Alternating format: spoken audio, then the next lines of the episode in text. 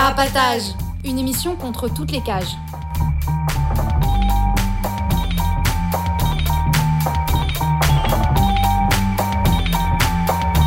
Carapatage, c'est une émission contre les prisons, la répression et le contrôle. À travers l'actualité de l'enfermement, mais aussi son histoire. En racontant les luttes à l'intérieur et à l'extérieur, en échangeant ce qu'on a vu, lu et entendu.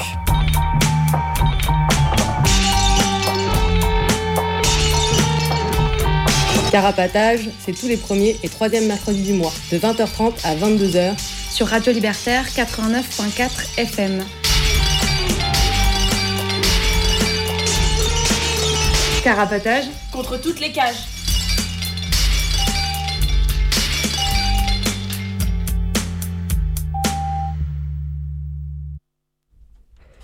Bonsoir à toutes et à tous, vous écoutez Carapatage, la radio contre toutes les cages, en direct comme tous les premiers et troisièmes mercredis du mois, de 20h30 à 22h, à la radio 89.4 FM.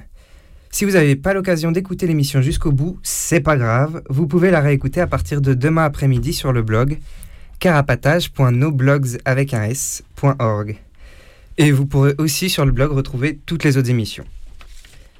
Si vous voulez nous faire des retours ou des propositions, vous pouvez nous contacter par courrier au 4 Villa Stendhal 75 20 Paris ou bien par mail à carapatage.riseup.net. Si vous voulez, vous pouvez aussi nous appeler pendant l'émission au 01 43 71 89 40. L'émission de ce soir, elle est consacrée au contrôle de l'espace public après la fin du délit de vagabondage. Quelles formes de contrôle lui ont survécu? Quelles nouvelles formes de contrôle sont apparues? Elle fait suite à une autre émission qui a eu lieu euh, avant les vacances, je sais plus trop quand, mais vous pouvez voir sur le blog, qui était consacrée au vagabondage. Mais si vous l'avez pas écouté, c'est pas grave, vous serez pas perdu. Le sujet d'aujourd'hui, il est assez indépendant du premier, et quand euh, il y aura besoin de recontextualiser, on le fera. Moi, c'est Avril, et je vais essayer un peu d'animer l'émission de ce soir. Et jusque-là, vous avez entendu que moi, mais je suis pas tout seul. Non, c'est vrai ça, moi c'est Pitou. Salut, c'est Alix. Coucou, c'est Pipa. Et à la technique. Oups. J'allume mon micro Euh, La technique allume son micro. Salut, c'est Henri. Eh ben, si ça vous dit, on va commencer par les brèves. Pipa, tu avais quelques annonces étatiques à nous partager. Ouais, du coup, il y a eu plusieurs annonces euh, étatiques ces derniers temps concernant les tôles. Euh, bah alors déjà, dans le cadre du plan prison euh, de 1500, 1500 nouvelles places, euh, euh, 1500 nouvelles places euh, de cellules en prison, quoi. Euh, Il y a eu il y a le projet de la construction d'un nouveau centre pénitentiaire à Magnanville, dans les Yvelines, qui a été annoncé. Et du coup, dans les Yvelines, il existe déjà la prison du Bois d'Arcy, qui est évidemment surpeuplée. Donc, bah, du coup, bah, toujours plus de places en prison pour enfermer toujours plus de personnes indésirables. Indésirables aussi pour euh, certains habitants habitantes du coin, puisqu'il y a environ euh, 500 euh, personnes qui ont manifesté euh, devant la mairie de Magnanville, quatre jours après l'annonce, parce que euh, bah, une tôle près de chez eux pourrait tout de même euh, faire baisser les prix, de- les prix immobiliers. C'était à peu près ça le discours, quoi. Et lors de cette manif, la foule a crié euh, les classiques du genre euh, pas de prison devant nos maisons, euh, le bouc d'émission, le bouc c'est le maire, mais aussi le bouc en prison, ce qui est un peu risible et pas, pas souhaitable. Et sinon, dans les autres réjouissances, il y a la loi de finances 2022 qui est sortie, qui, qui prévoit euh, rien de moins que 100 millions d'euros pour euh, la sécurité des, établi- des établissements pénitentiaires, ainsi que 600 nouveaux postes de maton-matonne. Pendant qu'en tôle, euh, l'expérimentation, pour au moins 6 mois, qui consiste à équiper les ELSP, c'est-à-dire les équipes locales de sécurité pénitentiaire, en LBD, vient de commencer. Donc les ELSP ils vont être euh, équipés de, de LBD. Voilà. Pour au moins six mois pour le moment. Et. Ouais, Pitou, toi, tu voulais plutôt nous parler de centre de rétention? Ouais, tout à fait. Euh, enfin, plus particulièrement de ce qui s'est passé récemment euh, dans le centre de rétention administrative de Vincennes. Euh, où euh, donc la semaine dernière, euh, bah, des, personnes se sont organisées pour tenter d'empêcher une expulsion. en résumé, donc une personne devait être expulsée vers la Tunisie et le soir où ce devait être mis en œuvre, du coup il y a une, dizaine de personnes qui sont rentrées, enfin une dizaine de personnes solidaires qui sont rentrées dans sa chambre et ensemble ils ont bloqué la porte de la chambre donc pour euh, empêcher les flics de, de venir chercher leurs leur potes. Euh, pendant une heure, il y a trois flics qui ont essayé de, de péter la porte, ils n'ont pas réussi. ils ont appelé du coup la BRI pour bah, les aider. pendant ce temps-là, du coup, la BRI est arrivée. ils ont utilisé un espèce de gros bélier. Alors, voilà, j'en sais pas plus. Euh, pendant ce temps-là, les gens à l'intérieur euh, les narguaient un peu en chantant. Euh, puis bon bah une fois qu'ils ont pété la porte, qu'ils sont rentrés, ils se sont fait plaisir au taser et il y a pas mal de personnes du coup qui ont été blessées. du coup, à peu près tout le monde, si j'ai bien compris, a été emmené en garde à vue, puis tabassé en, plus sur le chemin. finalement, donc selon un témoignage euh, d'une des personnes qui étaient présentes, ils sont tous euh, ressortis avec un rappel à la loi. voilà. et puis pour pour venir un peu montrer un peu de solidarité avec bah, avec ces personnes-là, mais aussi avec tous les enfermés dans les dans les cras. Euh, il y a un groupe de personnes qui est venu faire un parloir sauvage du coup devant l'un des bâtiments du CRA dimanche après-midi.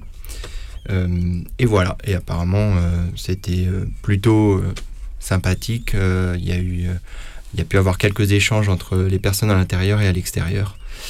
Et bah, ce serait, c'est pas le premier, ce sera pas le dernier. Alix, toi tu voulais nous parler de bidonville à Mayotte? Ouais, du coup, je voulais parler euh, de la destruction d'un bidonville de Bolé à Kungu. C'est euh, dans la ville de Kungu, du coup, à, Mayotte.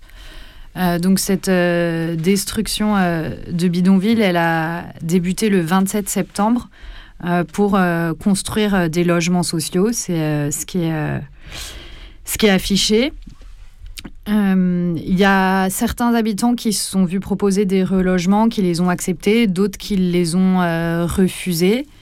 Et euh, on se doute que voilà, ils affichent que c'est pour construire des logements sociaux, mais que ça ne sera pas forcément non plus pour les anciens habitants du bidonville.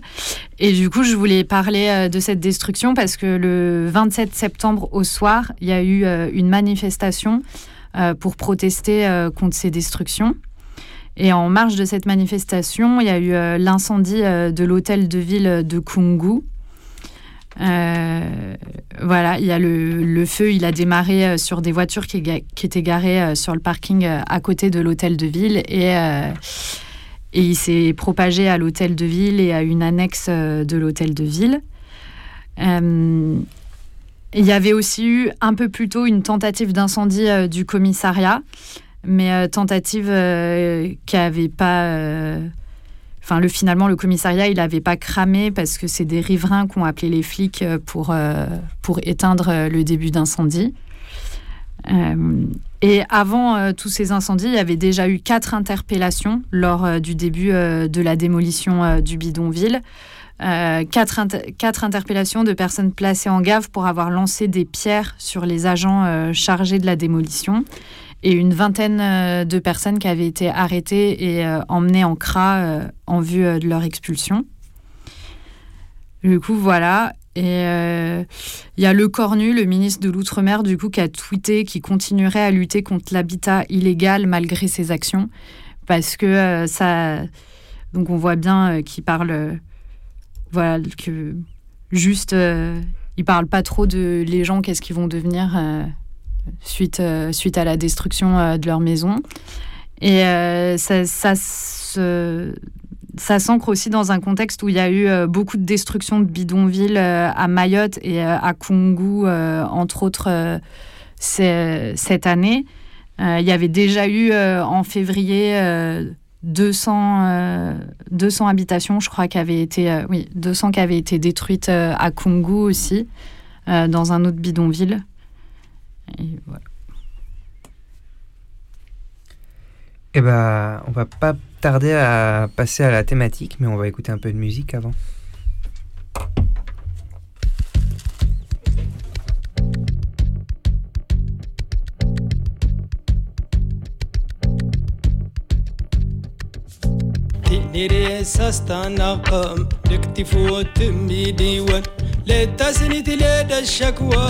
ينايا نورني سنجي السنة تبارد سكوز تران دغش النوان تيني ريساس تنقم تكتي فوت مي ديوان لتاسني دلال الشكوى ينايا نورني سنجي السنة تبارد سكوز تران دغش النوان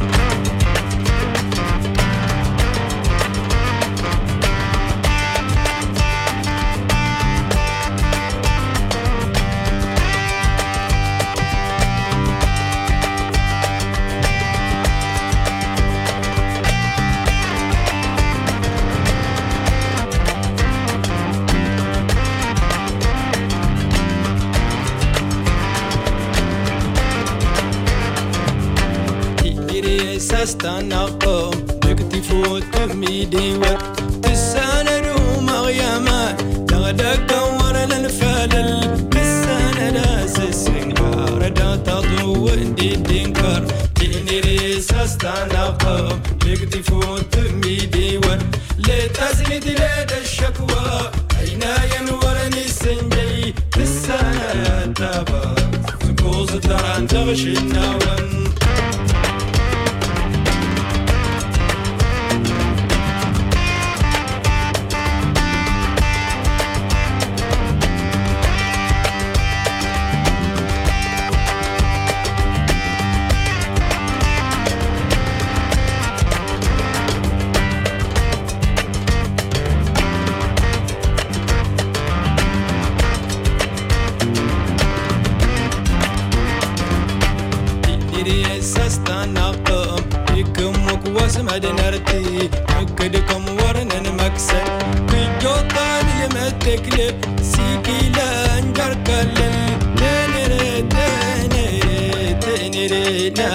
to come.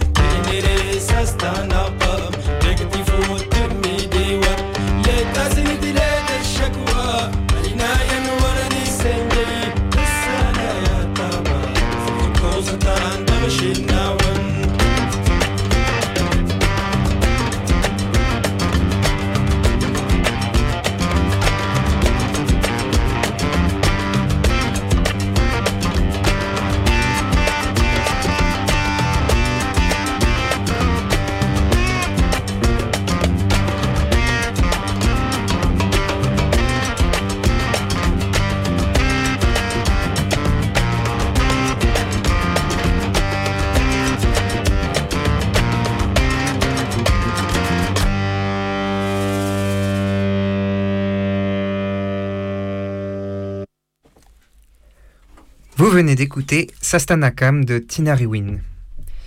Et c'est parti, ben on va attaquer notre thématique. Petit rappel de euh, la première émission de cette série qui était consacrée au vagabondage. Euh, elle faisait un retour en arrière en s'attardant sur le délit de vagabondage, les hôpitaux généraux et les dépôts de mendicité. Et jusque, du coup, on commençait à l'apparition de ce délit ou à l'apparition de la figure du vagabond. Et euh, elle s'arrêtait, si je me souviens bien, euh, avec la disparition euh, du délit en même temps que l'apparition du nouveau code pénal en 1994. Oui, oui. Oui, même si euh, aujourd'hui on peut quand même, euh, enfin, on pourra parler un peu d'une l'apparition d'une nouvelle euh, approche, du moins, euh, du contrôle de l'espace public qui commence avant 94. Enfin, je veux dire, en parallèle de euh, la fin euh, un peu euh, d'une approche euh, répressive, quoi. Et du coup, c'est un peu ce qu'on va faire ici, c'est on, on va se concentrer sur les moyens que développe l'État pour aseptiser ces rues.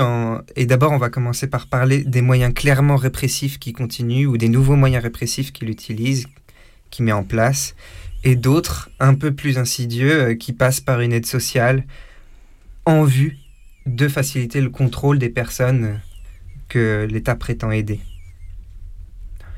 Et du coup, euh, je pense qu'on peut, on, peut euh, commencer par... ah oui, non, je voulais préciser quand même qu'on n'a pas la prétention dans cette, dans cette émission de d'écrire et d'analyser tout ce qui concerne ce contrôle et l'éloignement désirable de l'espace public, parce que c'est un vaste sujet, il faut y consacrer beaucoup de temps. Du coup, on va plutôt partir de quelques exemples, évoquer des, des réflexions qu'on se fait. Et, euh, et on, s'imaginait même encore d'autres épisodes peut-être pour la série à l'avenir ou quoi. Et euh, aussi, dans cette émission, on va utiliser des catégories sociales. Euh, bah, quand on dit vagabond, on le fait déjà. Quand on va parler de mendiants, de SDF, de migrants, c'est des catégories sociales qui sont construites et qu'on on n'a pas franchement envie d'utiliser. On voudrait prendre nos distances de ça. Parfois, on va le faire parce que c'est compliqué de parler des choses sans le faire. Mais notre, euh, l'idée, c'est parler de l'action de l'État oui, en tout cas, euh, on reprend un peu des catégories euh, un peu créées par le pouvoir, quoi, d'une certaine manière, un peu par facilité de, communication, en tout cas, de, langage, même si dans le fond, on aimerait bien les voir disparaître, ces catégories.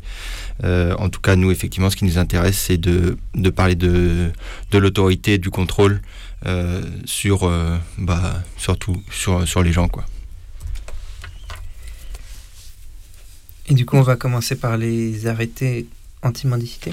Ouais, tout à fait. Euh, du coup, dans les, dans les moyens euh, clairement euh, répressifs, du coup, avec la fin de la pénalisation de la mendicité à proprement parler au début des années 90, il y a la mise en place des arrêtés anti-mendicité donc c'est des décisions locales euh, qui sont prises par des maires ou des préfets pour que les mendiants mendiantes euh, soient passibles d'amende.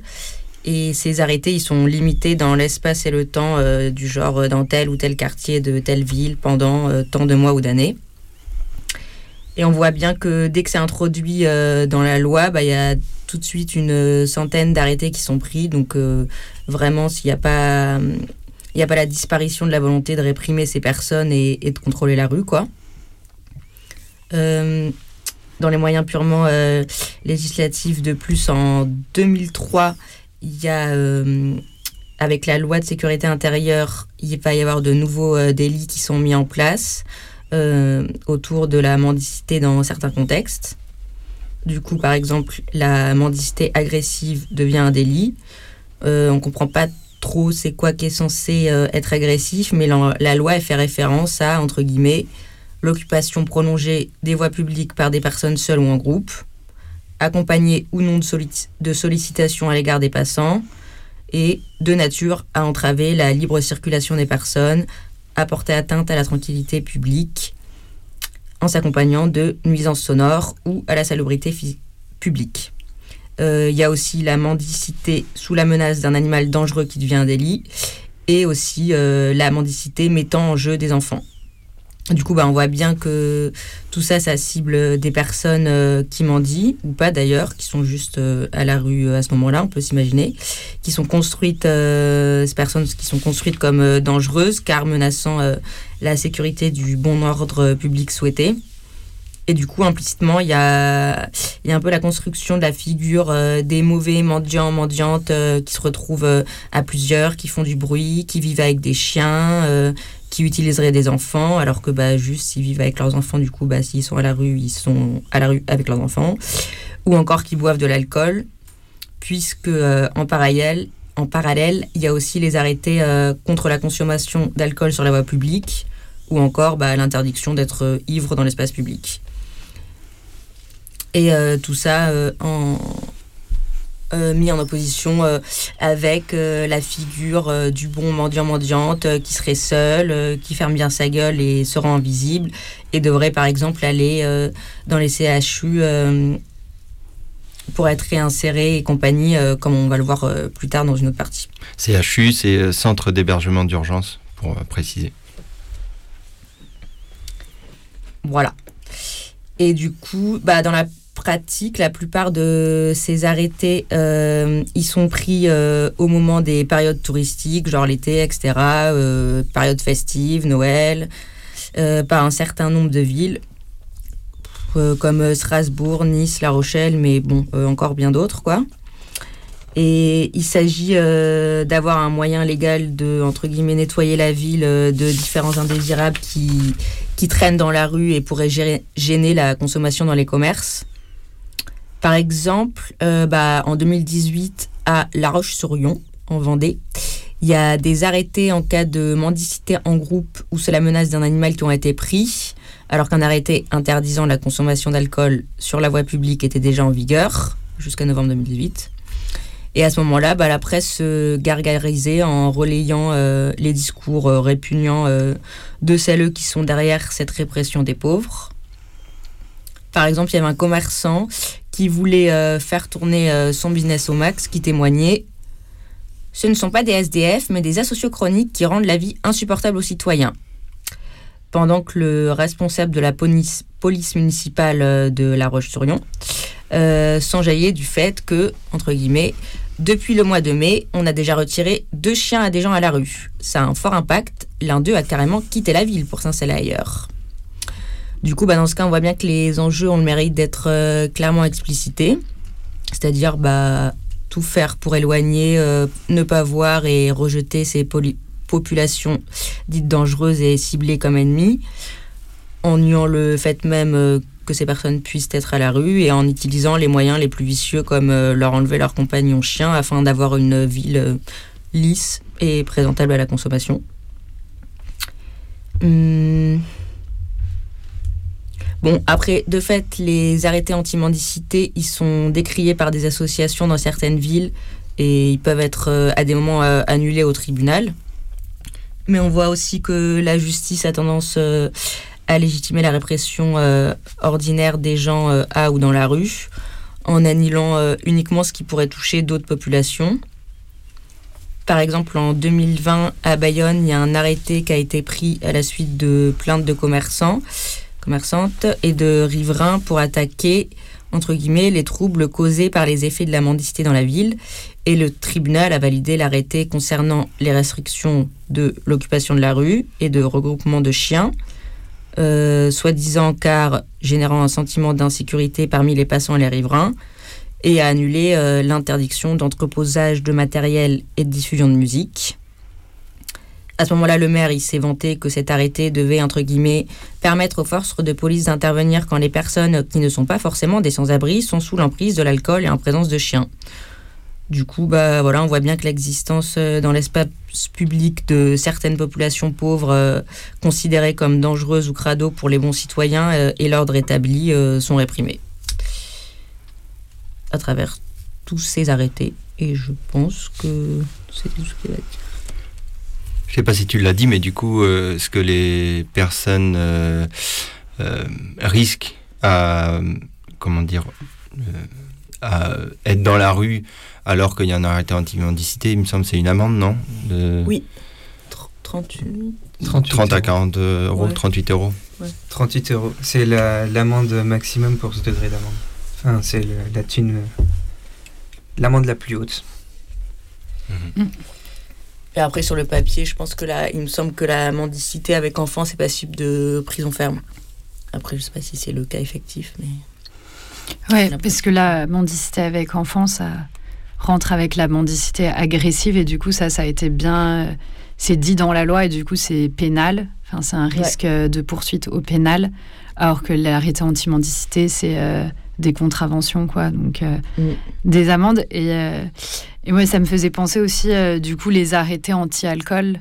T'en as un peu, euh, un peu parlé, mais où ça, ça se développe aussi de plus en plus euh, notamment dans les villes de banlieue parisienne où il y a des maires qui prennent des arrêtés pour, pour même interdire la vente d'alcool au supermarché passé 20 heures, par exemple, pour, voilà, enfin, on voit euh, ce que ça vise. Ça vise euh, que euh, les gens peuvent plus se retrouver dehors à boire, boire des canettes, boire un coup, et que s'ils veulent boire un coup, il ben, faut aller au bar ou au restaurant, qui eux, par contre, après 20 heures, ont le droit de servir de l'alcool, et du coup, ça vise pas tant les gens qui boivent de l'alcool, mais une certaine euh, catégorie de la population aussi, où en gros les gens qui ont les moyens, qui vont euh, boire euh, dans des bars, s'ils sont ivres, c'est bon, mais que les gens qui veulent pas forcément claquer une fortune au bar et qui ne vont s'acheter,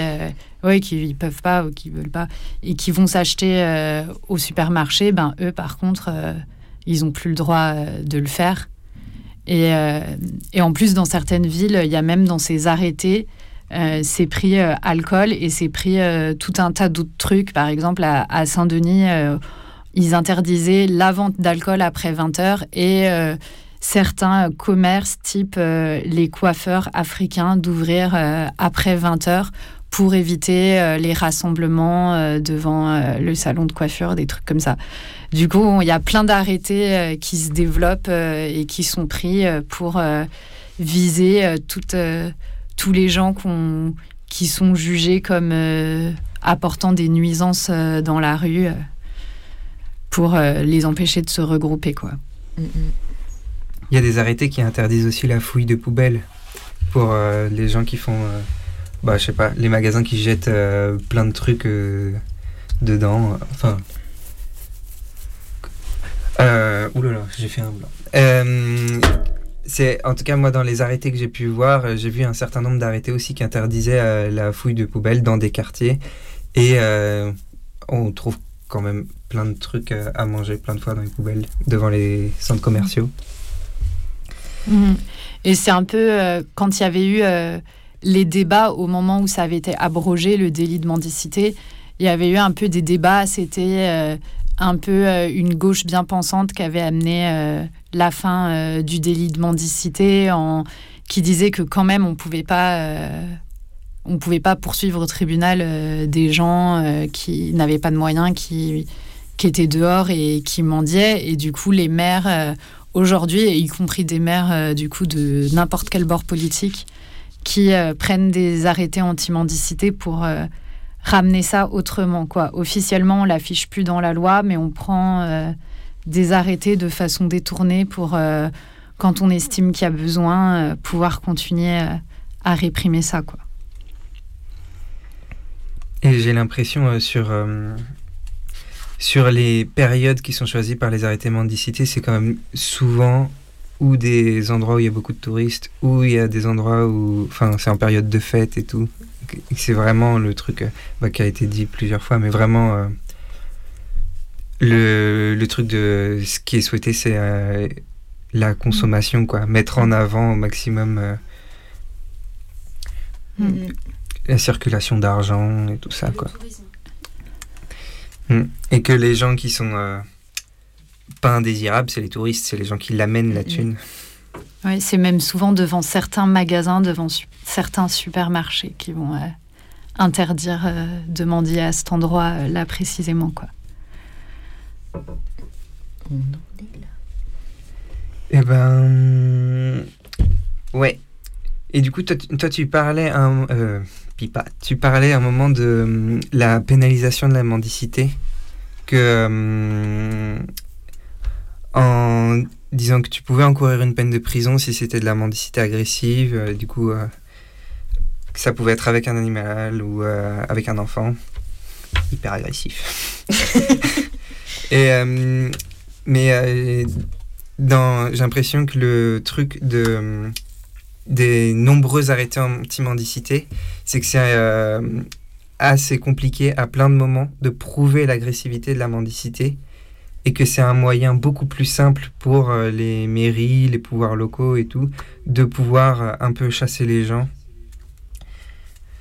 Et pour autant, la prison reste quand même assez euh, très présente dans la répression de, du coup des indésirables. Et, mais du coup, ça passe plus. avant, tu pouvais encourir une peine de 6 mois de prison, si je me rappelle bien, si tu étais considéré comme vagabond. De 3 à 6 mois. 3 à 6 mois. Coup, oui, 6 mois max. Et euh, à part euh, ces, euh, ces trucs de mendicité agressive, il n'y a plus trop de, de textes de loi qui euh, impliquent aussi directement euh, une entité, je sais pas comment dire. Mais du coup, ça passe par tout un tas d'autres délits, qui la consommation de drogue, euh, le vol à l'arraché, à l'étalage ou le cambriolage. Et euh, tout, mais tout, tout, tous ces trucs-là, c'est euh, des trucs qu'incarnaient euh, les, les vagabonds quand, on- quand, quand on décrivait ce que le danger que représentaient les vagabonds, c'était exactement ça. Et c'est ça qui est réprimé. On réprime plus la figure, mais on réprime cette menace qui existait déjà avant et qui que la tôle punit toujours aujourd'hui, quoi. Et ces comportements, enfin si je peux euh, juste ajouter un truc à ce que tu viens de dire, mais c'est... euh, euh, Enfin oui, c'est des, comportements sociaux qu'on veut normaliser, c'est des comportements pardon, sociaux qu'on veut faire disparaître parce que euh, correspondent pas aux normes des dominants quoi. Et évidemment euh, voler ou prendre de la drogue ou ou boire euh, dans la rue n'importe comment et pas assis à une table d'un d'un beau café, ça correspond pas à ces normes. Et si avant il existait des, des structures particulières comme les dépôts de mendicité ou l'hôpital général, euh, j'ai l'impression, mais c'est pas pour empiéter sur ce que tu vas dire après, que du coup euh, elles ont disparu, mais euh, tous ces comportements sont quand même pris en charge dans les prisons actuelles. au même titre que d'autres délits.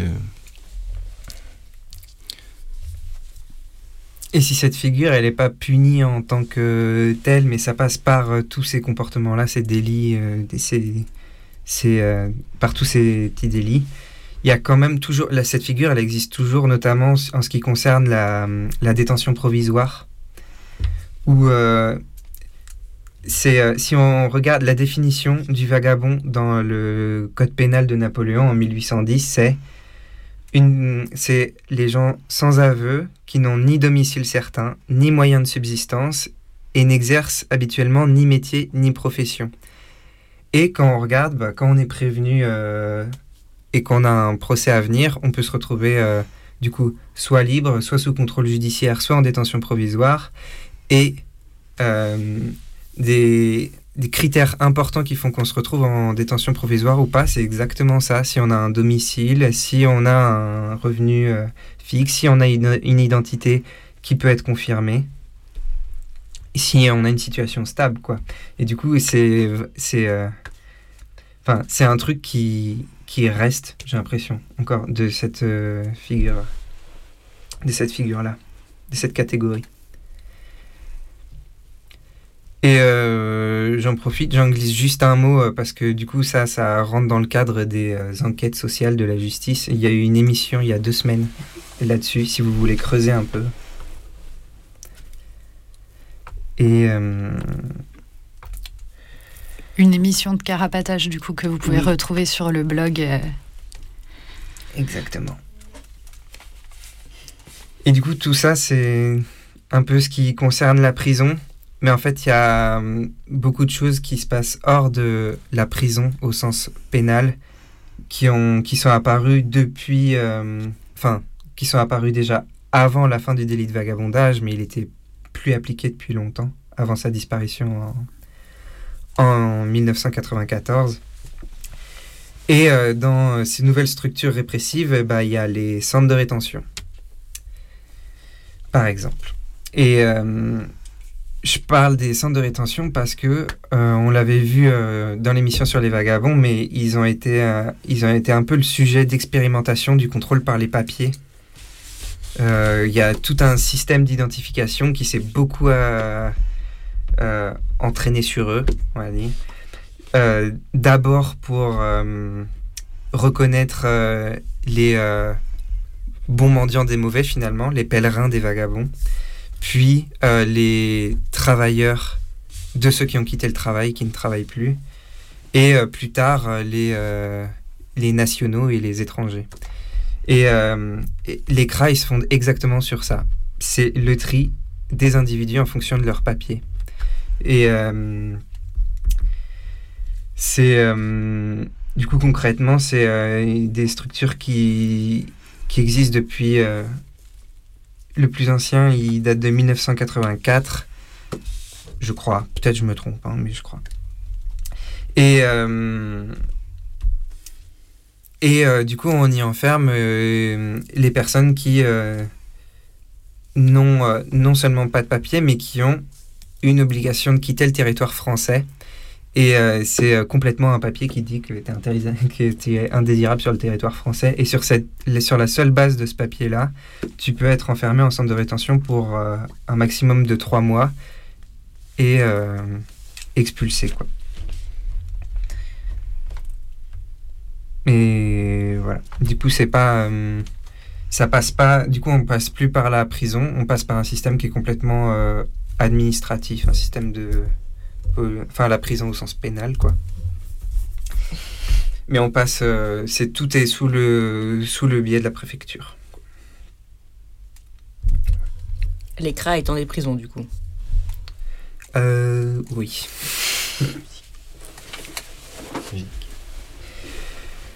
Eh ben, on va faire une petite pause musicale, si ça vous dit.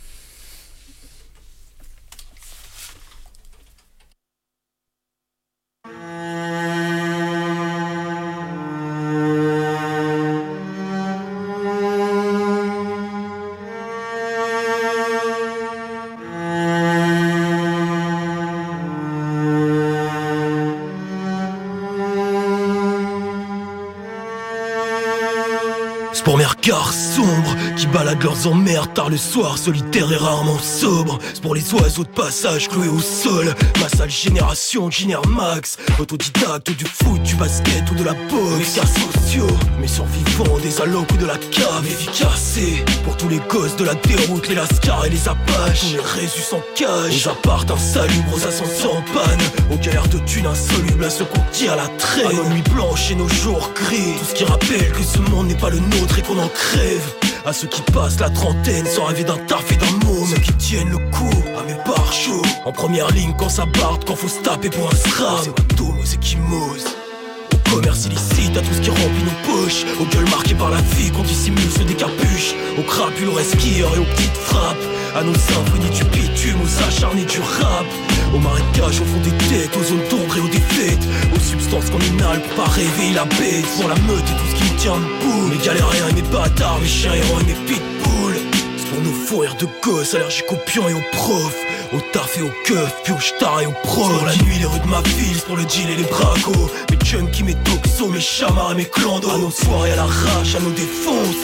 À nos erreurs, à nos vertiges et nos errances. C'est pour les skins, la serre rouge et les darons que le souci ronge. Au gamin trop sap, à toute le canine à serrer. Mes banlieusards, mes blousons noirs.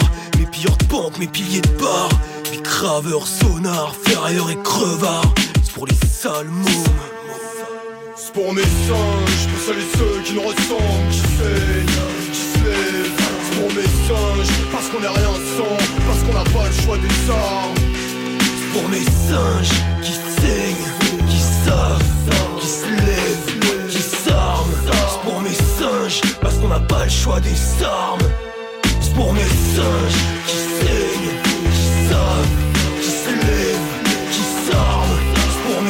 parce qu'on n'a pas le choix des armes et plus la rage que. Pour mes animaux, les âmes damnées, les âmes battés, que la rodka n'a pas de plus. Qu'on capté, que la liberté n'a pas de prix. Je ferai pas un pas de plus, même sous les coups de bâton. Pour mes toxos, mes intellos, mes ex-dollars.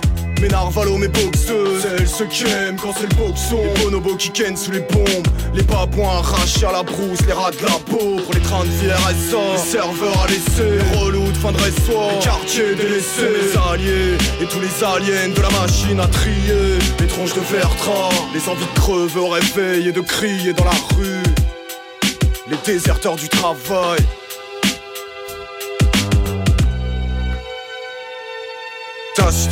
Comme la plupart de mes semblables. En vrai les thunes je m'en tape. Plutôt mes dix potes que tes sans plaques À tous les sales pauvres les sans pas Pas ceux qui font les sans pas Les innocents les coupables.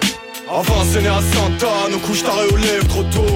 Qu'on sort du lit avant l'aurore pour des salaires insultants. Les bagarres les cuites au rhum Les deux squats, les cantas, les cutéreux pour les gosses perdus, les gosses hyperactifs. Les angoisses et les sous, les gueules c'est les sales types les morsures à l'âme et les pendus à l'arbre. Les saumors qui serrent les tripes, les cicatrices à l'encre noire.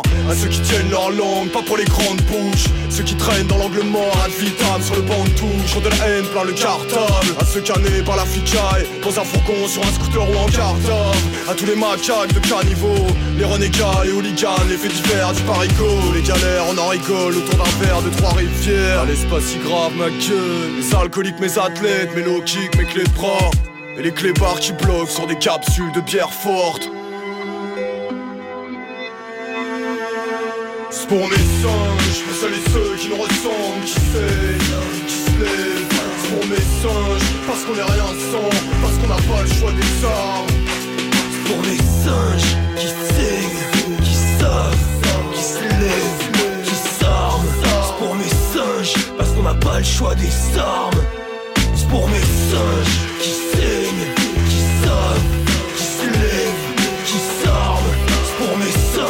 parce qu'on n'a pas le choix des armes et plus la rage que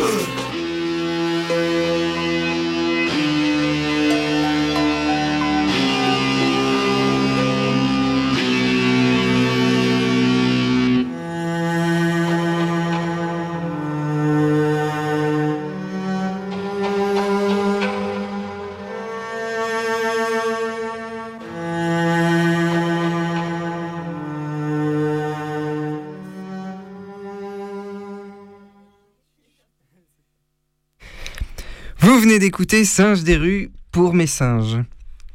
Euh, si vous avez des remarques à faire ou envie de nous appeler pour euh, tout ce que vous avez envie de dire, vous pouvez le faire au 01 43 71 89 40.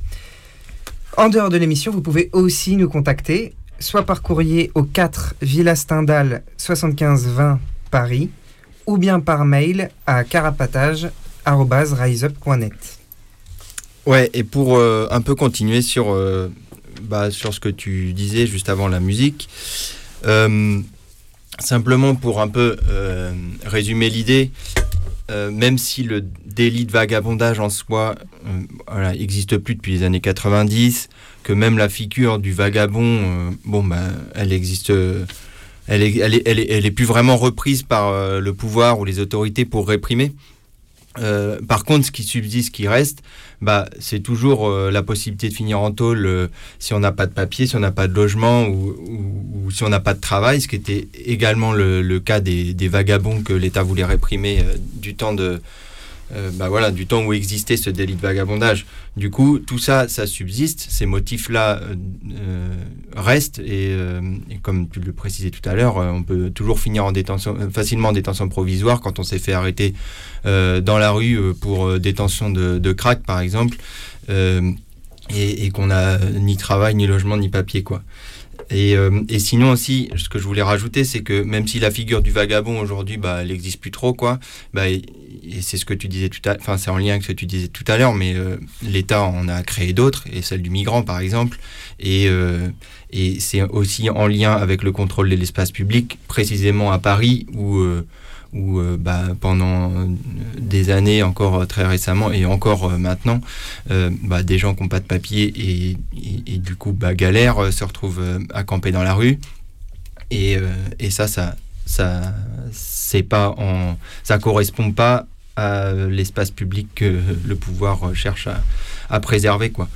Du coup, bon, mais on en parlera plus tard, mais mais, euh, mais ces personnes-là, du coup, qui donc euh, qu'on désigne comme euh, migrants et, indésirables dans la rue, bah, les, les pouvoirs cherchent à les invisi- invisibiliser d'une autre manière que par, que par la tôle, les euh, moi, je voulais enchaîner sur, du coup, bah, pourquoi aujourd'hui un peu toutes les figures euh, indésirables euh, dans l'espace public, euh, pourquoi l'État et les pouvoirs publics les, les peut-être les répriment moins directement, c'est aussi parce que il y a une approche globale du, en gros, du traitement entre guillemets. Hein, je reprends les termes employés un peu par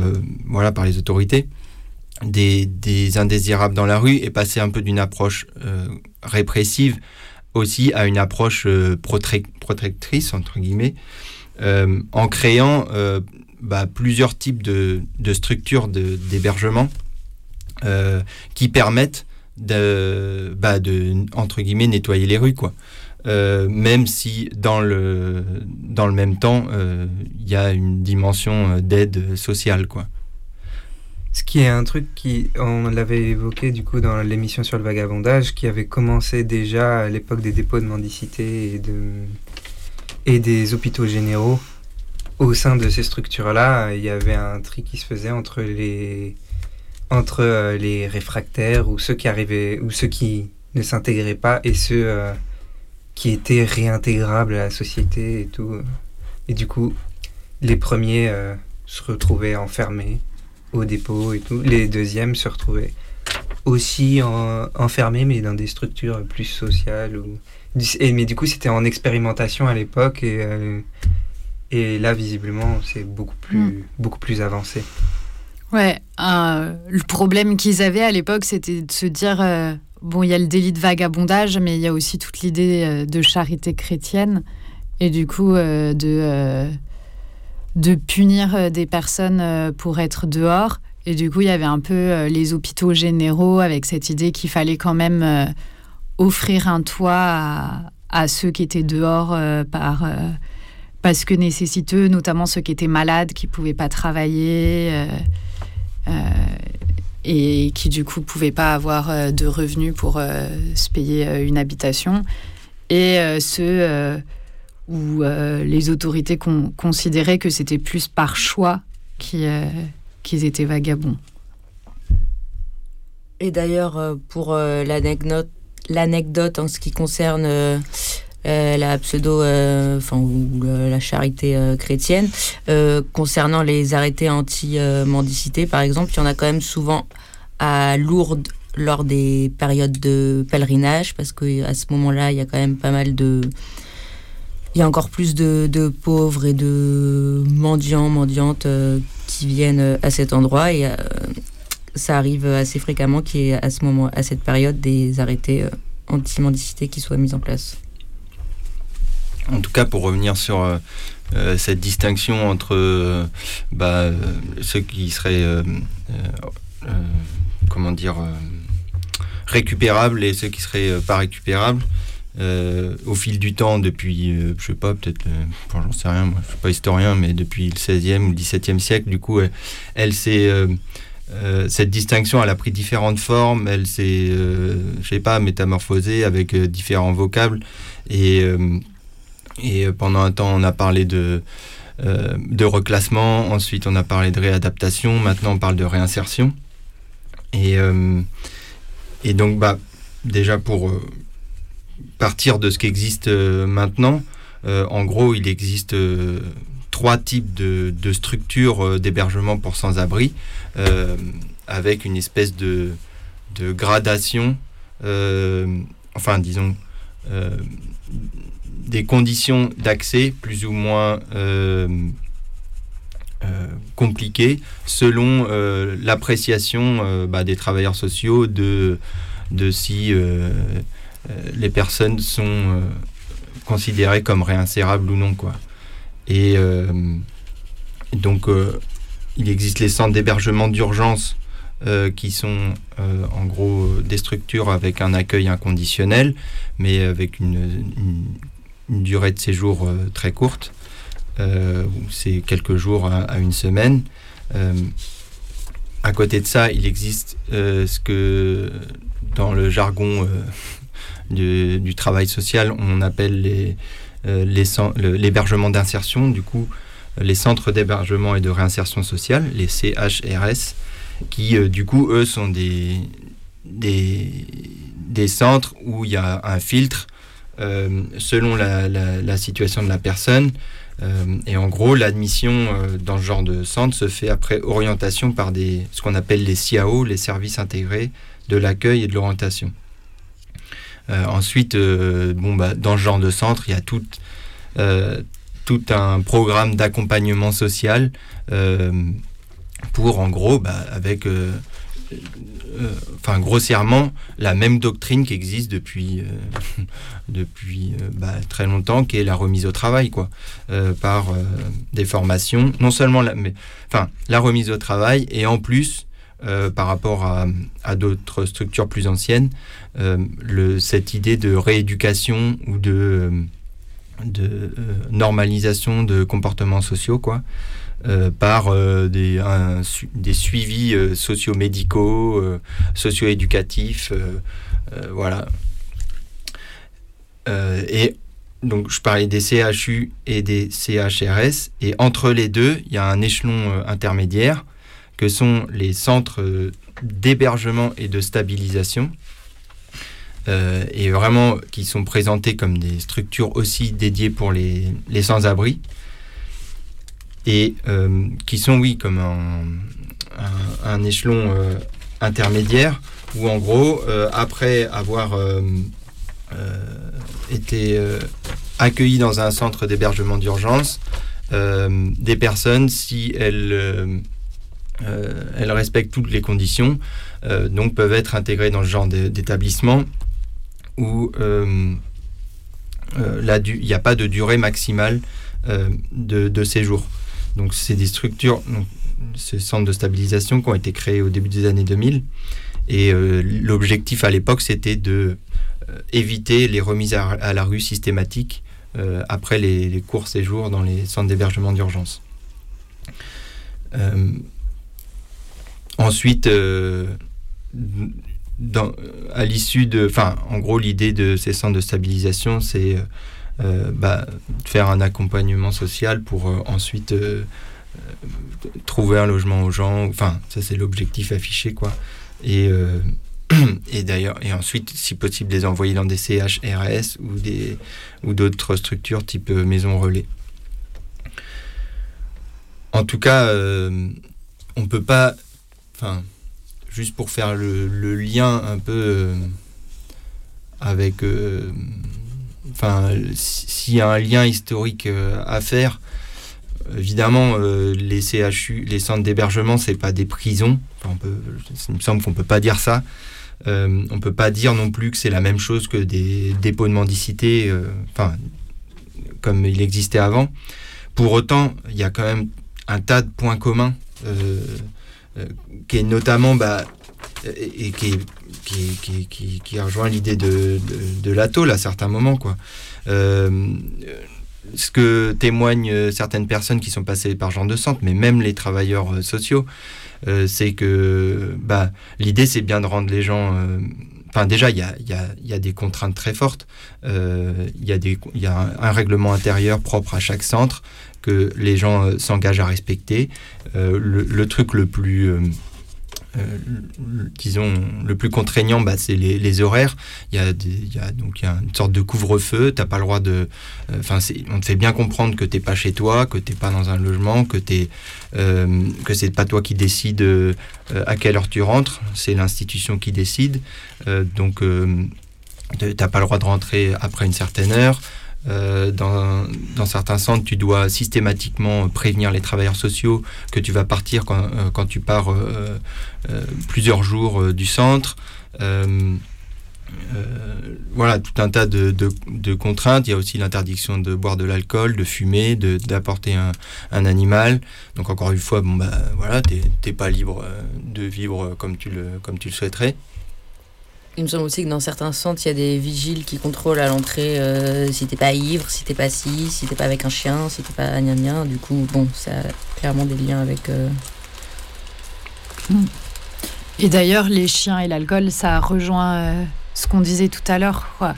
Que euh, il y a aujourd'hui quand même vraiment la figure que la personne qui est à la rue et qui a un chien ou qui boit de l'alcool, c'est euh, vraiment euh, euh, la personne qui fait exprès. Enfin, on voit, il y a tout, plein de discours qui disent bah, la personne, elle est à la rue, elle n'a pas d'argent pour se payer une maison, mais par contre, elle a de l'argent pour avoir un chien ou de l'argent pour boire de l'alcool. Et, et c'est. C'est construire cette image euh, encore entre euh, ceux euh, qui seraient à la rue parce qu'ils n'ont pas eu de chance, qu'ils ont eu un accident de vie, ou, mais qui veulent s'en sortir, qui sont prêts à travailler pour trouver un travail et pouvoir se payer une maison, et ceux qui, qui auraient des comportements qui fait que de toute façon, jamais ils trouveront une travail, un travail, une maison, et que ça... Ou, ou c'est pointé dans les discours que du coup c'est de leur faute s'ils se retrouvent dehors et que du coup euh, si euh, ils n'ont pas accès au centre d'hébergement d'urgence ben tant pis pour eux parce que euh, parce que c'est d'une certaine façon ils l'auraient cherché quoi Ouais, d'ailleurs, il y a. Enfin, ça, ça existe encore maintenant, mais dans les années euh, 70-80, là, les, les associations euh, qui géraient, du coup. Euh, Enfin, surtout la fédération des la FNARS, la fédération nationale des acteurs de la solidarité, qui en gros regroupe euh, un peu toutes les grosses assos qui gèrent ce genre de structure, là, Emmaüs, Adoma, enfin tout ça là. Euh, ils avaient un gros discours sur le handicap social qui était complètement dingue et sur vraiment l'idée de pathologiser la pauvreté et de, de faire des pauvres les responsables de, de leur situation ou je sais pas quoi. Enfin, sur le fait que ils fournissaient pas assez d'efforts pour, pour s'en sortir quoi. Et euh, je sais pas où je veux en venir par là, mais mais euh, euh, aussi, moi, ce que je voulais rajouter aussi comme, euh, enfin, comme fonction un peu que j'ai l'impression comme fonction commune avec ce qu'étaient auparavant les dépôts de mendicité, il y a toujours de la contrainte, bien évidemment pas, euh, qui peut pas être euh, comparée de l'enfermement, et il y a aussi euh, bah, d'autres fonctions. Il y a, enfin vraiment le truc de rendre les gens dépendants à une institution, moi ça j'ai l'impression que c'est assez fort quoi.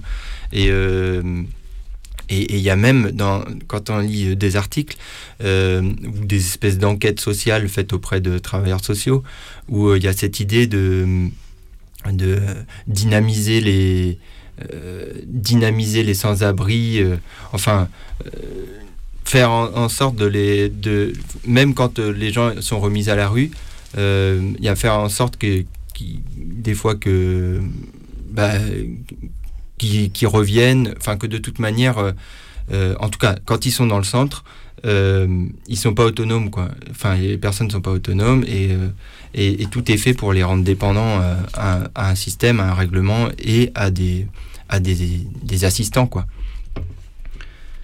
Il y a ça et puis il y a aussi, euh, je sais pas, la fonction d'invisibilisation, moi pour moi qui est assez claire dans certains exemples. Euh, quand par exemple on évacue des campements de, de migrants et qu'on dispatche tout le monde dans des centres d'hébergement d'urgence pour quelques jours en, attendant de, enfin voilà pour non seulement nettoyer l'espace et euh, invisibiliser la présence de ces de ces gens dans l'espace. Et il y a certains centres d'hébergement d'urgence, je pense pas que ça soit forcément tous, mais qui sont même fermés la journée. Donc ça montre bien la nuit, oui, des gens dehors, euh, du coup en train de dormir, ça fait bizarre. Du coup, euh, ils, vont avoir la place pour venir dormir la nuit, mais le matin, par contre, ils doivent quitter le centre et ils peuvent revenir le soir. Mais euh, la journée, euh, s'ils ont envie de se reposer euh, au centre, ils peuvent pas quoi. Il y a aussi le manque de place où on n'a pas parlé. Quand même, le fait que non seulement il y a, du coup, il y a plein de structures euh, différentes qui prennent des formes différentes selon du coup le niveau euh, où on considère que la personne est intégrée ou intégrable selon euh, les normes de la société, quoi. Et euh, et il y a aussi un gros manque de place dans tous les cas où il y a plein de gens qui essayent de contacter des centres d'hébergement d'urgence et qui parviennent pas à trouver euh, de place. Et c'est aussi un truc qui fait que même quand les contraintes elles sont lourdes ou que les conditions elles sont hyper mauvaises dans les centres, bah, les gens ils sont un peu obligés de s'y plier parce que ben, sinon, on va leur dire que si t'es pas content, euh, tu t'en vas et de toute façon, il y a quelqu'un d'autre euh, qui, euh, lui, sera content de prendre la place. Et du coup, c'est aussi un moyen de, de les forcer à, à se soumettre à ce qui est aux comportements qui sont attendus d'eux dans les centres. le fait que s'ils s'y plient pas, ben, il y aura ils seront de, dehors euh, sans rien, quoi. D'ailleurs, euh, dans les, enfin, je rajoute un, un truc là-dessus aussi sur la dimension euh, un peu punitive à certains moments du fonctionnement de ces centres. C'est assez clair dans des documents justement de la fédération dont je parlais tout à l'heure qui produit des espèces de guides à l'intention des gestionnaires de ces centres. Il y a, y a tout un petit chapitre sur les sanctions et euh, où euh, vraiment explicitement euh, ils indiquent comment la sanction c'est nécessaire pour voilà réguler enfin faire fonctionner ces centres et, même enfin ils vont jusqu'à dire que voilà enfin jusqu'à faire l'éloge de la sanction et de la punition pour dans le cadre de l'accompagnement social de ces gens vers vers une vie normale quoi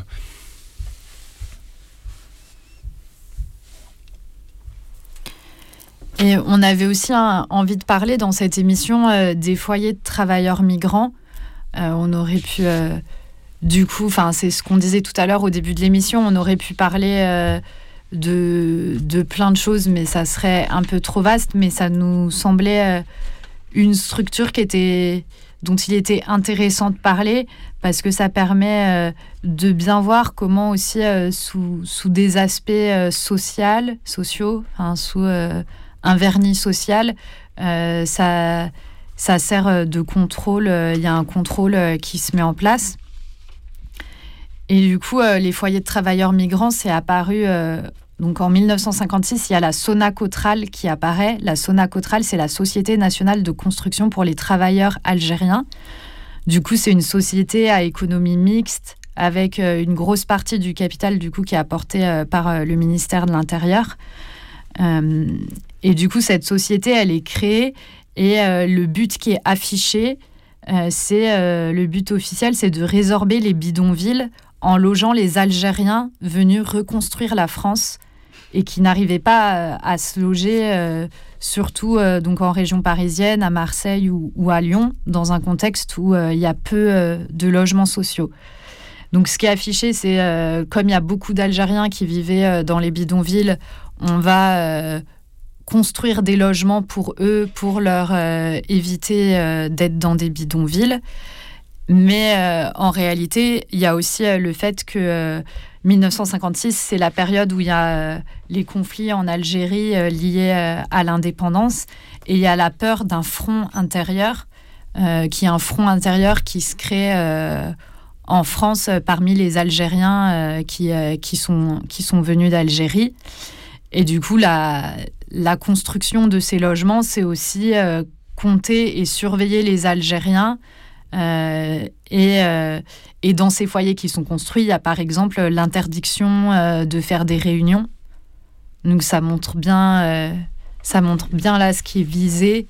De euh, voilà, on les loge, mais en contrepartie, on, surveille les comportements pour pour être sûr qu'ils fassent pas de vagues. Euh, du coup, euh, c'est euh, donc c'est la Sonacotral en 1956. En 1963, donc après l'indépendance de l'Algérie, la Sonacotral, ça devient la Sonacotra. On enlève le L et ça élargit euh, son public à tous les étrangers.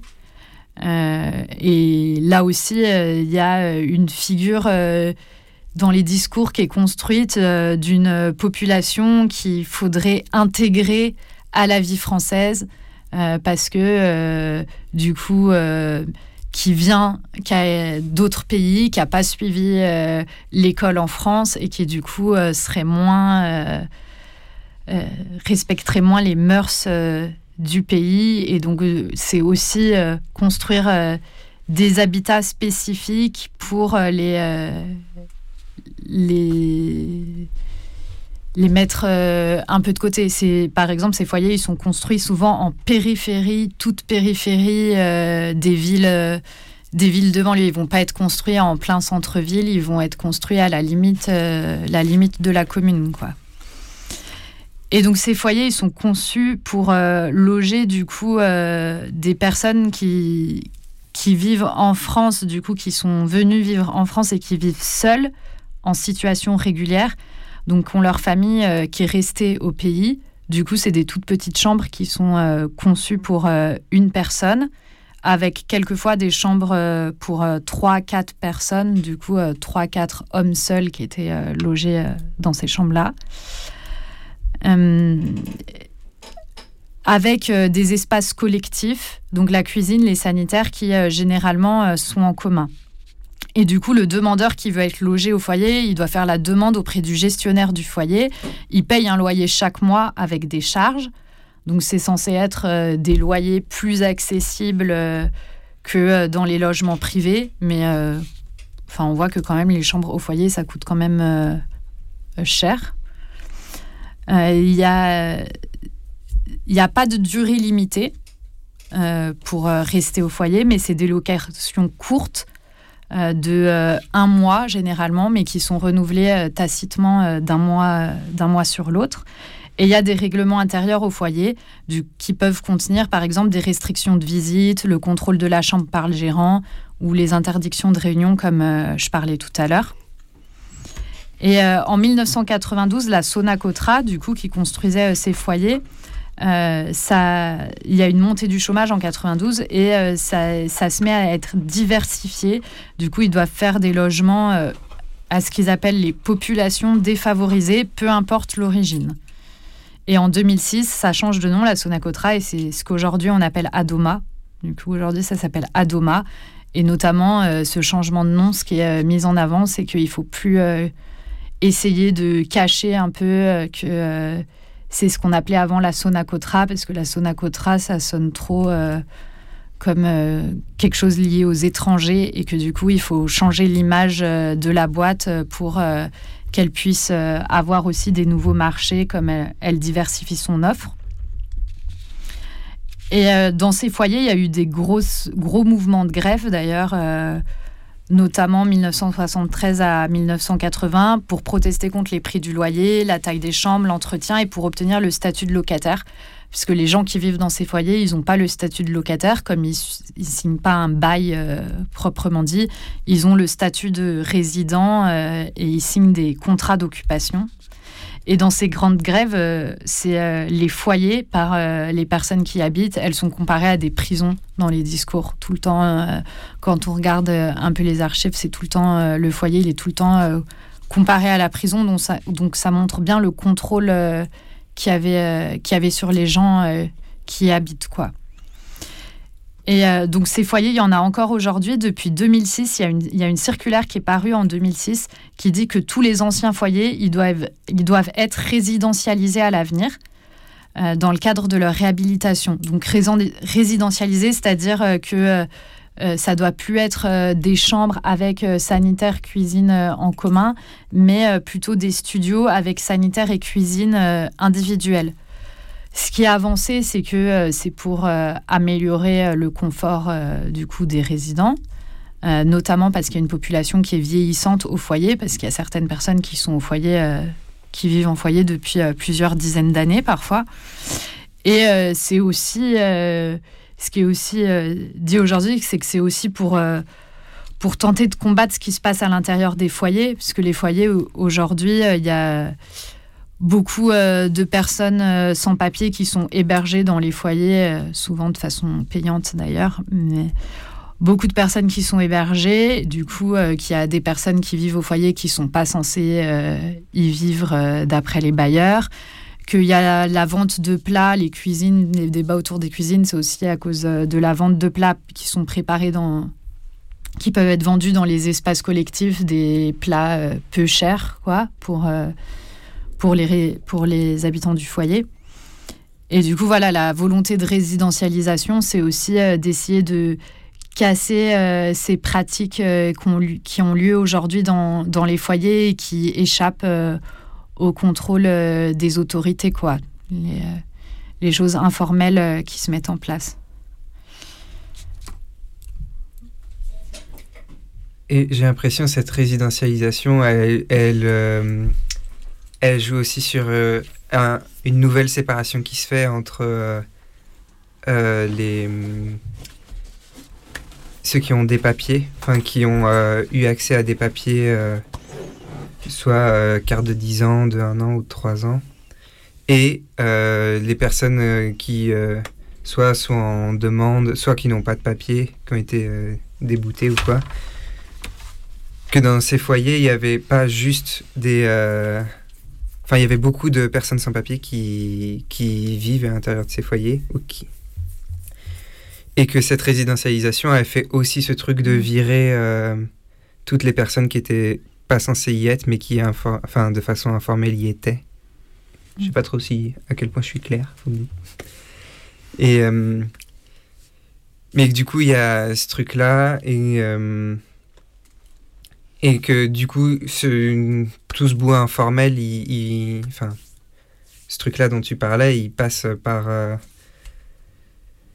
le truc de bah quand tu quand t'as quand t'as pas de papier t'es interdit de travailler. Tu peux pas accéder au travail. Du coup soit tu taffes au black soit tu euh, justement tu fais euh, enfin il y a le truc de la débrouille de la vente à la sauvette ou tous ces trucs là et que il y a des enfin il y a des structures qui en parallèle sont mises en place les CADA les Prada tous ces trucs là sont mis en place justement pour euh, c'est pour euh, plutôt euh, ces personnes-là. C'est quoi CADA C'est quoi euh, Du coup, les les les CADA, c'est les centres d'accueil de demandeurs d'asile. Et du coup, c'est des trucs qui ont été mis en place, je sais plus quand, mais il y a il n'y a pas si longtemps. Et ce qui ce qui, en tout cas, leur, leur, truc, c'est d'accueillir les personnes qui sont en demande d'asile, le temps de leur demande d'asile.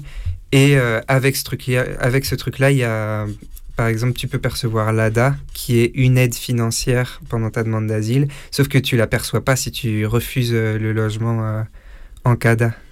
Ouais. Après, il y a quand même beaucoup de demandeurs d'asile qui touchent l'ADA, mais à qui on refuse de donner un logement en CADA et qu'on laisse à la rue aussi, alors que ils aimeraient bien avoir euh, un logement euh, en CADA, quoi, et à qui on propose aucun hébergement, euh, alors que normalement c'est aussi une obligation de leur proposer un, hébergement, si je dis pas de bêtises.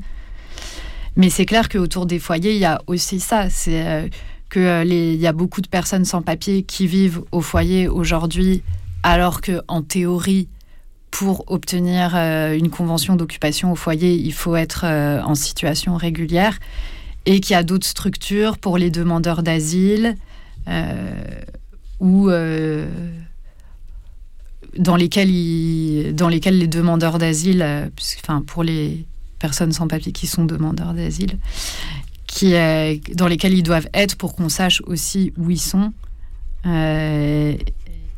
Et du coup, ils sont pas dedans. Et euh, ça aussi, euh, les CADA, c'est bien un truc euh, de contrôle pour savoir les gens, pour si jamais ils sont déboutés de l'asile, où est-ce qu'ils habitent, être sûr qu'ils disparaissent pas dans la nature. Pour savoir où aller les chercher pour les mm. expulser. Est-ce que... non, ok. On met une petite musique, on reprend après. Ouais. Une question?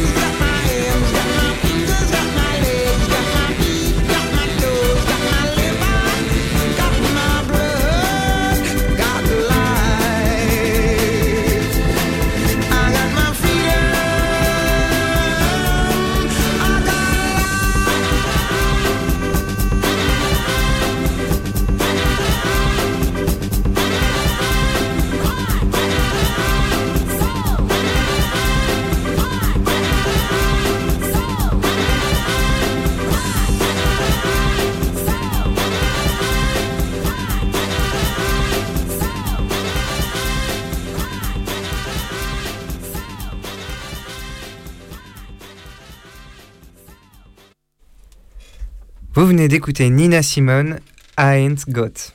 Je t'en prie, Pitou.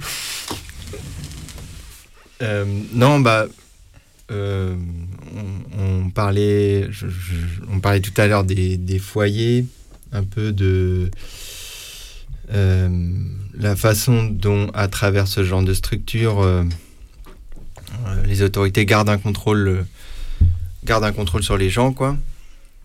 Mais euh, le contrôle, euh, euh, dans certains cas, dans certaines situations, moi je sais pas trop comment le dire, mais l'État ou, les pouvoirs publics de manière générale gardent un contrôle dans l'espace public, pas à travers des structures physiques, en, tout cas pas à travers des foyers ou des, des centres, quoi. Euh, parce que la, peut-être parce que la situation est plus complexe euh, pour, pour eux, quoi. Euh, mais passe par une sorte de zonage, quoi. Enfin, où on assigne des, des, des comportements indésirables et, et des indésirables à certaines zones de l'espace public, souvent là où on les voit plus, souvent là où ça gêne pas les riverains. Et, bon, il y a, des exemples assez parlants, notamment euh, en région parisienne. Euh, moi, pour commencer, euh, y a, on, en, entend pas mal parler en ce moment de la question du crack et de la question de la drogue dans l'espace public.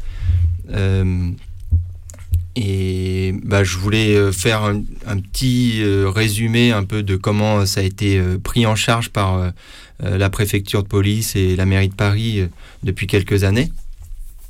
En gros, euh, bon, bah, il y euh, avait euh, jusqu'en 2019 euh, à Porte de la Chapelle à Paris euh, un peu euh, c'était l'endroit où se concentrait la consommation et le deal de crack Euh, en même temps que c'est l'endroit aussi où pas mal de de personnes sans papier euh, campaient puisque deux années auparavant euh, la mairie de Paris avait mis en place un, centre d'accueil pour euh, pour personnes sans papier afin de trier celles qui étaient, enfin, j'emploie le mot tri, mais c'était quand même ça qui se passait, quoi. Trier les personnes qui étaient, euh, qui respectaient les, en gros les, conditions pour demander l'asile, euh, des autres qui, elles, on, on, en- on envoyait euh, dans des structures dédiées pour soit les expulser, soit leur notifier une OQTF et en gros faire en sorte qu'elles dégagent, quoi. Du coup, au même moment, bah, il y avait ce qu'on appelait la colline du crack et, et bon, et que à un moment donné, l'État et les autorités ont voulu évacuer. Euh, ça a été fait. Il y a eu une grosse opération euh, policière pour faire ça en 2019.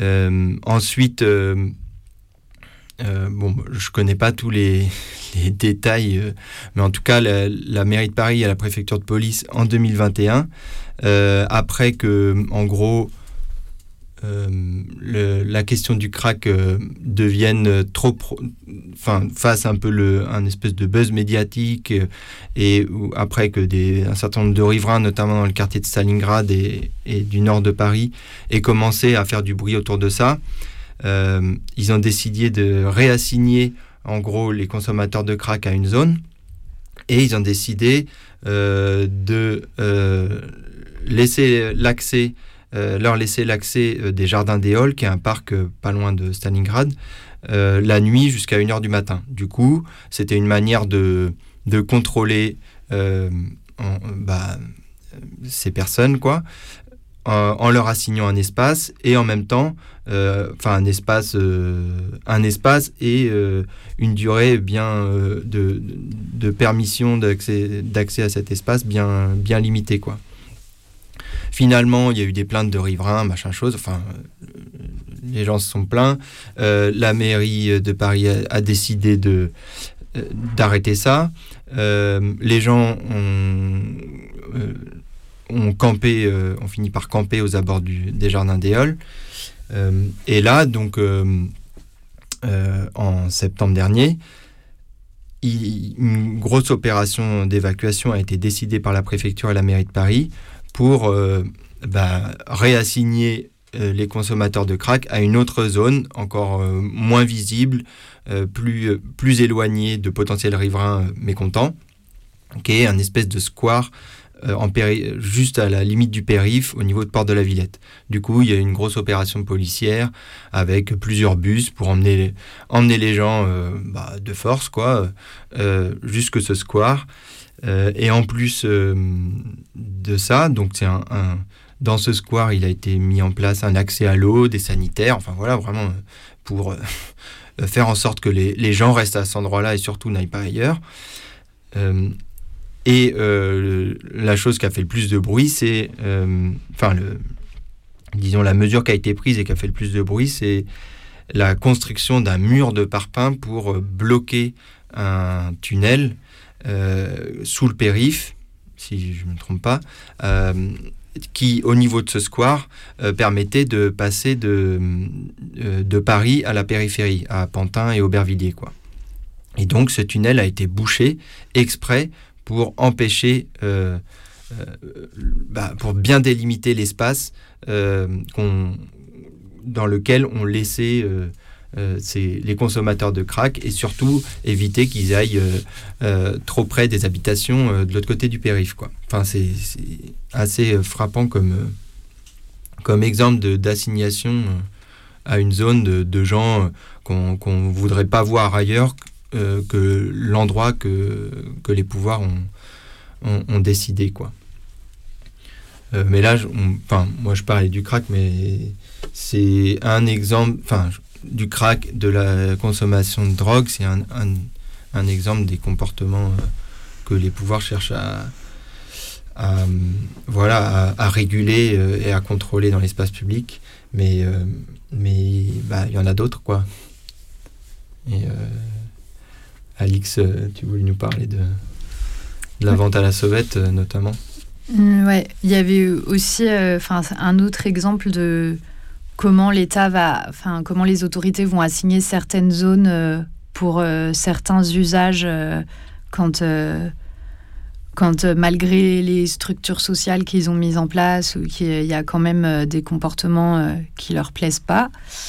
Et du coup, la, la vente à la sauvette, je voulais parler plus précisément du parvis de la gare de Saint-Denis.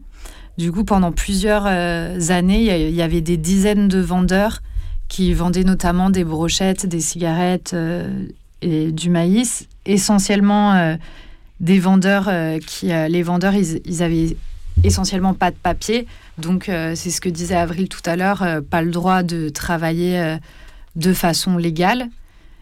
Du coup, soit, soit au black, soit avec les papiers de quelqu'un d'autre, soit euh, en faisant euh, de la débrouille et par exemple en vendant euh, des, choses dans la rue.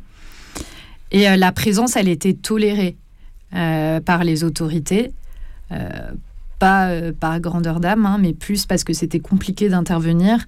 Déjà, vu le nombre de vendeurs, étant donné qu'il y avait beaucoup de monde qui vendait, c'était plus compliqué de faire dégager tout le monde que deux ou trois mecs qui vendent seuls euh, dans une rue. Euh, et du coup, ça protégeait un peu euh, les personnes qui vendaient face aux flics.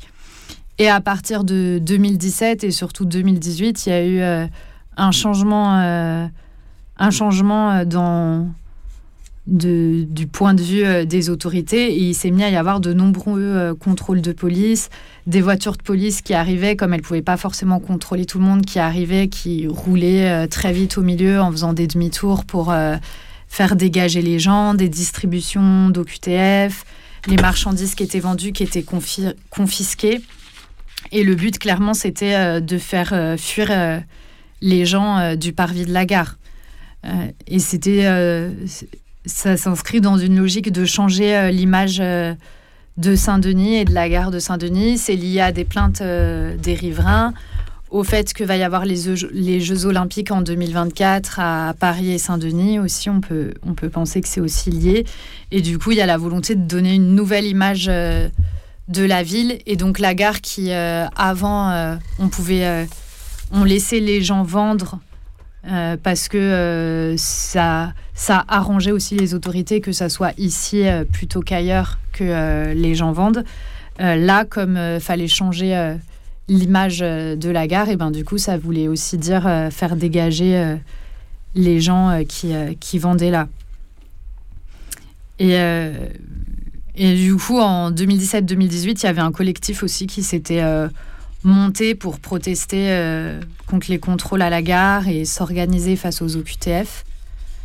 Mais voilà, enfin, il y aura une brochure, on pourra la mettre euh, sur euh, le blog aussi. Et aujourd'hui, en tout cas, il y a presque plus de ventes sur le parvis de la gare de Saint-Denis. Et le parvis, il est en travaux. Il y a des gros travaux euh, à la gare. Et c'est aussi ces aménagements urbains qui ont pour but d'empêcher les, les, regroupements. Quoi. Ça les arrange aussi de, faire des travaux, on peut se dire, en, disant que du coup, ben, ça, ça participe à, nettoyer le parvis. Quoi. Et, euh, voilà, l'idée, c'est vraiment de les chasser parce que euh, les autorités savent très bien que les gens, de toute façon, euh, c'est leur moyen de subsistance de vendre des, des, cigarettes ou des brochettes dans la rue et que du coup, s'ils peuvent plus le faire à la gare, ils le feront forcément ailleurs. Mais c'est bah, la zone maintenant, elle a pris. on veut changer son image, le foncier, le prix du foncier, il a augmenté aussi. On veut changer l'image du quartier. Du coup, euh, on, dégage juste et on se dit que, que les gens, ils, iront ailleurs euh, où, euh, où, ça dérange moins les autorités à un instant T qu'ils aillent ailleurs. Et au moment où là où ils seront allés, ça les dérangera, et ben, ils les rechasseront. Et voilà, il y a cette cette logique, ben, comme, pour le, comme pour le crack, quoi, de, de chasser pour que les gens aillent là où, où ça dérange moins les autorités qui, qui soient. Quoi. En tout cas, euh, le, lien entre euh, ces espèces de chasse aux pauvres et, et, les intérêts un peu euh, d'aménagement urbain, il est quand même assez clair à Porte de la Chapelle, quoi.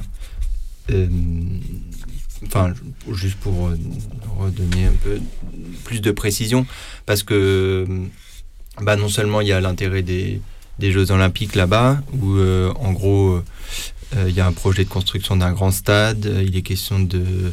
Il y a un, nouveau lotissement qui, venait tout qui, qui, a tout juste été construit, qui s'appelle Chapelle International, où en gros le projet c'est c'est que de l'accès à la propriété. Enfin, c'est vraiment pas pour, euh, je sais pas, des gens qui même auraient.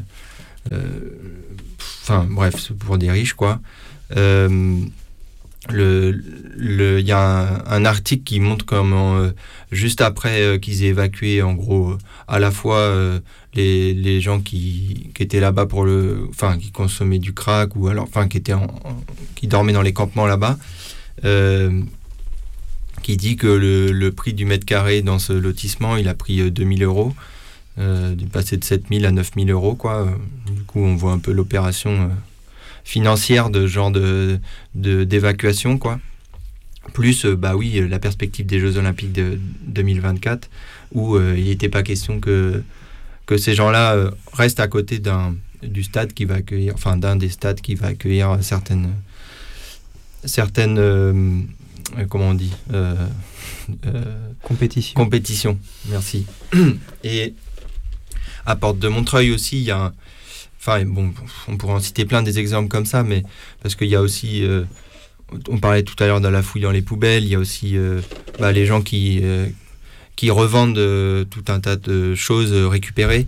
on parle de bifins ou autre, quoi.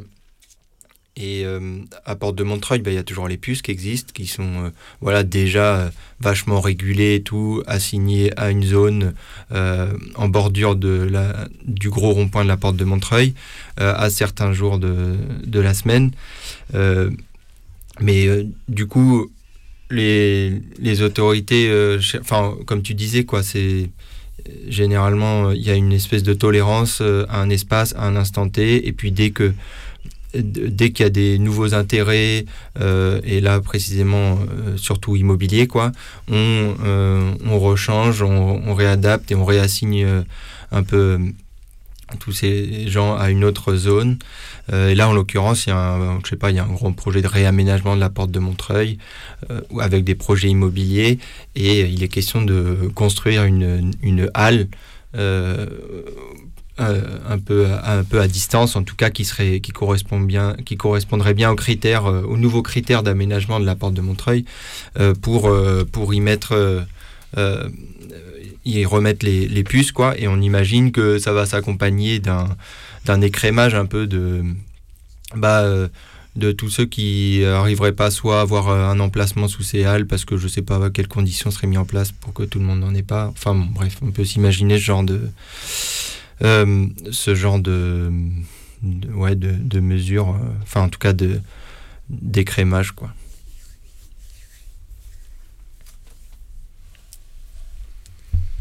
On a fait un peu le tour.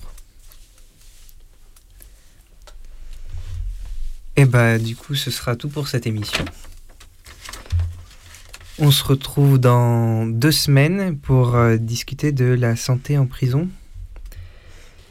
Vous venez d'écouter Carapatage, vous pouvez plus nous appeler parce qu'on a fini l'émission, mais vous pouvez toujours nous envoyer un mail à carapatage.riseup.net ou nous écrire par courrier au 4 Villa Stendhal, 75020 Paris. On vous souhaite une bonne soirée et bah, Ciao.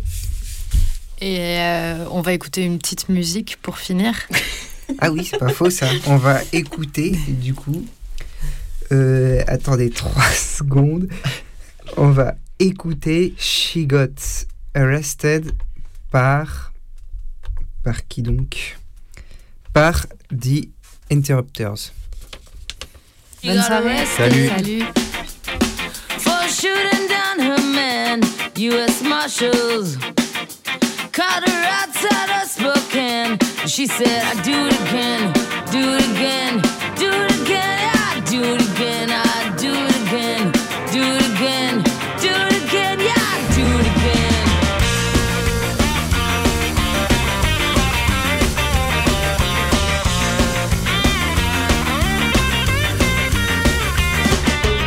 She met like a year ago last Christmas. He drove a truck in town on business. She fell in love, or so she thought. Cause Maryland was cold and Nevada was hot. So she moved alone to the city of sin. Then got a place with him, put her chips all in. Yeah, got dark, he was a stranger. Put his hands on her in anger. And she got arrested.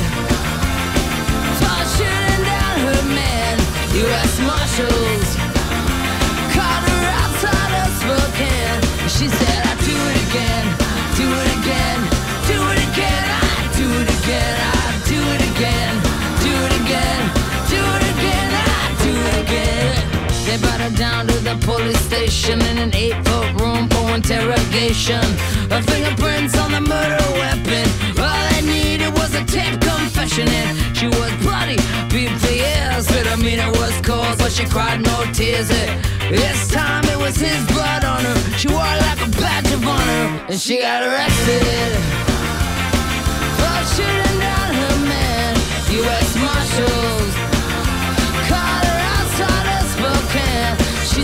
Do it again, do it again, do it again, yeah, do it again, I do it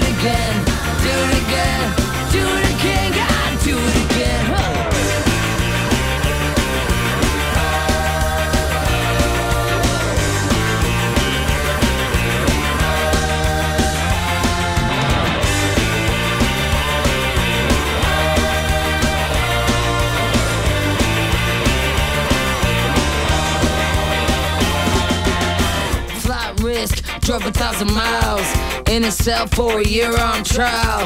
No regrets for the things she done. He lost a fight, she won it. Told the story, jury heard it, deliberating for a verdict. She's up for murder in the first degree, cause she refused to plead insanity. And she got arrested for shooting down her man, U.S. Marshals.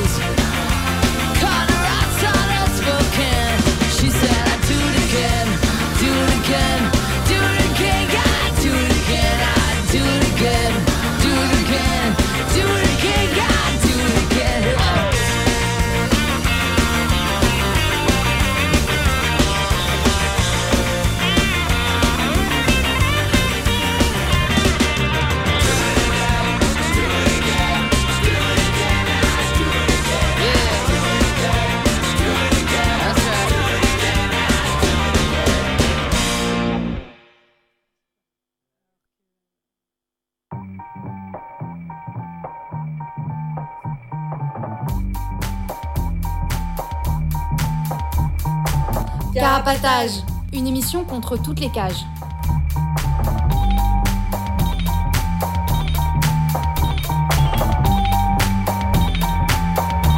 Carapatage, c'est une émission contre les prisons, la répression et le contrôle.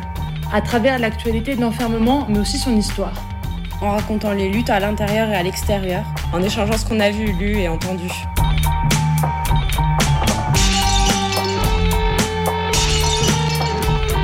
Carapatage, c'est tous les premiers et troisièmes mercredis du mois, de 20h30 à 22h. Sur Radio Libertaire 89.4 FM. Carapatage contre toutes les cages.